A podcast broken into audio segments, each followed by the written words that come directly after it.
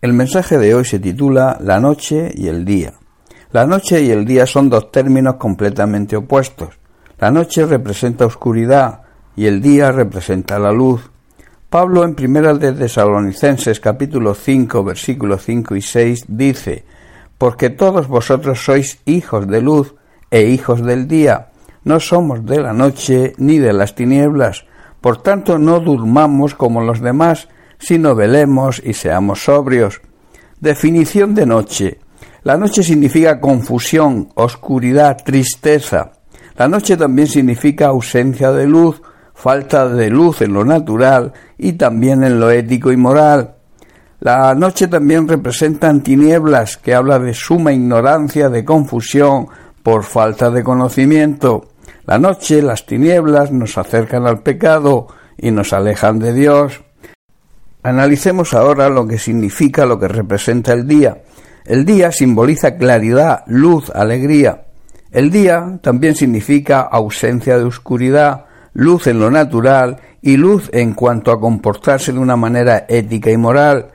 También significa conocimiento que nos aleja de la confusión, nos aleja de la ignorancia, del pecado y también nos acerca a la verdad, nos acerca a Cristo y a la santidad.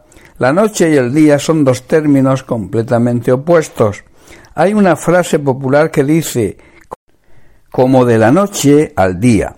Esto es una expresión que se usa para enfatizar la diferencia que existe entre dos términos comparados y que son completamente opuestos. Unos ejemplos. Diferencia entre lo caro y lo barato. Diferencia entre lo blanco y lo negro. Diferencia entre lo bueno y lo malo diferencia entre la verdad y la mentira. Pablo pone un ejemplo de esto en 2 de Corintios capítulo 6 versículo 14, cuando dice no os unáis en yugo desigual con los incrédulos, porque qué compañerismo tiene la justicia con la injusticia y qué comunión la luz con las tinieblas. En la Biblia la noche es símbolo de oscuridad, es símbolo de ignorancia y de pecado, en cambio el día simboliza la luz, la claridad, la sabiduría, la verdad y la santidad. Todo el mundo sabe que las discotecas y las salas de fiesta trabajan de noche y se anuncian con eslogan como vive, disfruta de la noche, la noche hay que vivirla. ¿Te has parado a pensar por qué? ¿Qué buscan las personas en estos lugares? Buscan la carnalidad, buscan sobre todo satisfacer sus deseos carnales. Es por ese motivo que en estos lugares abunda el sexo, la droga, la prostitución, se busca la euforia que todo esto produce y esto es una realidad que no se puede negar. ¿Y por qué de noche? El propio Jesús contesta esta pregunta. En Juan capítulo 3 leemos los versículos 19 al 21. Dice así, y esta es la condenación, que la luz vino al mundo y los hombres amaron más las tinieblas que la luz, porque sus obras eran malas porque todo aquel que hace lo malo aborrece la luz y no viene a la luz para que sus obras no sean reprendidas.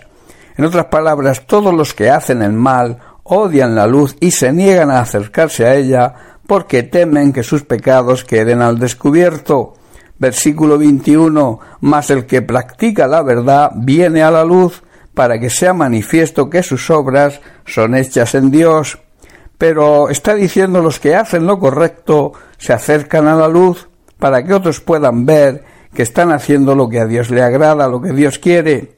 La noche no solo simboliza el modo físico en que se comportan las personas incrédulas, sino que también la noche representa la oscuridad, la ignorancia, la confusión moral y ética y sobre todo espiritual en la que el pecador que ignora y da la espalda a Dios vive.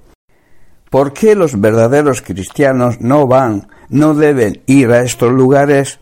Pablo en su carta a los Efesios nos lo explica muy bien, donde dice en el capítulo 5, versículo 8 al 12, dice, porque en otro tiempo erais tinieblas, o sea, vivíais en la misma oscuridad, en la misma ignorancia y confusión, mas ahora sois luz en el Señor, habéis recibido la verdad, habéis recibido la sabiduría divina. Andad, por tanto, como hijos de luz, debéis vivir en santidad como verdaderos hijos de luz, como verdaderos hijos de Dios, porque el fruto del Espíritu es en toda bondad, justicia y verdad, comprobando lo que es agradable al Señor. Versículo 11. Y no participéis en las obras infructuosas de las tinieblas, sino más bien reprenderlas, porque vergonzoso es aún hablar de lo que ellos hacen en secreto. El apóstol Pablo en Primera de Tesalonicenses capítulo 5 versículos 7 al 8 dice, Pues los que duermen de noche duermen, y los que se embriagan de noche se embriagan. Es en la noche, está diciendo Pablo, cuando la gente duerme y los bebedores se emborrachan. Pero nosotros, que somos del día, seamos sobrios, habiéndonos vestido con la coraza de fe y de amor, y con la esperanza de salvación como yelmo. Pablo está diciendo que los que vivimos en la luz tenemos que estar lúcidos, protegidos por la armadura de la fe y el amor, y usando por casco la confianza de nuestra salvación. Como cristianos debemos evitar ir a estos lugares de la noche, sus luces son engañosas y nos llaman y nos atraen hacia el pecado.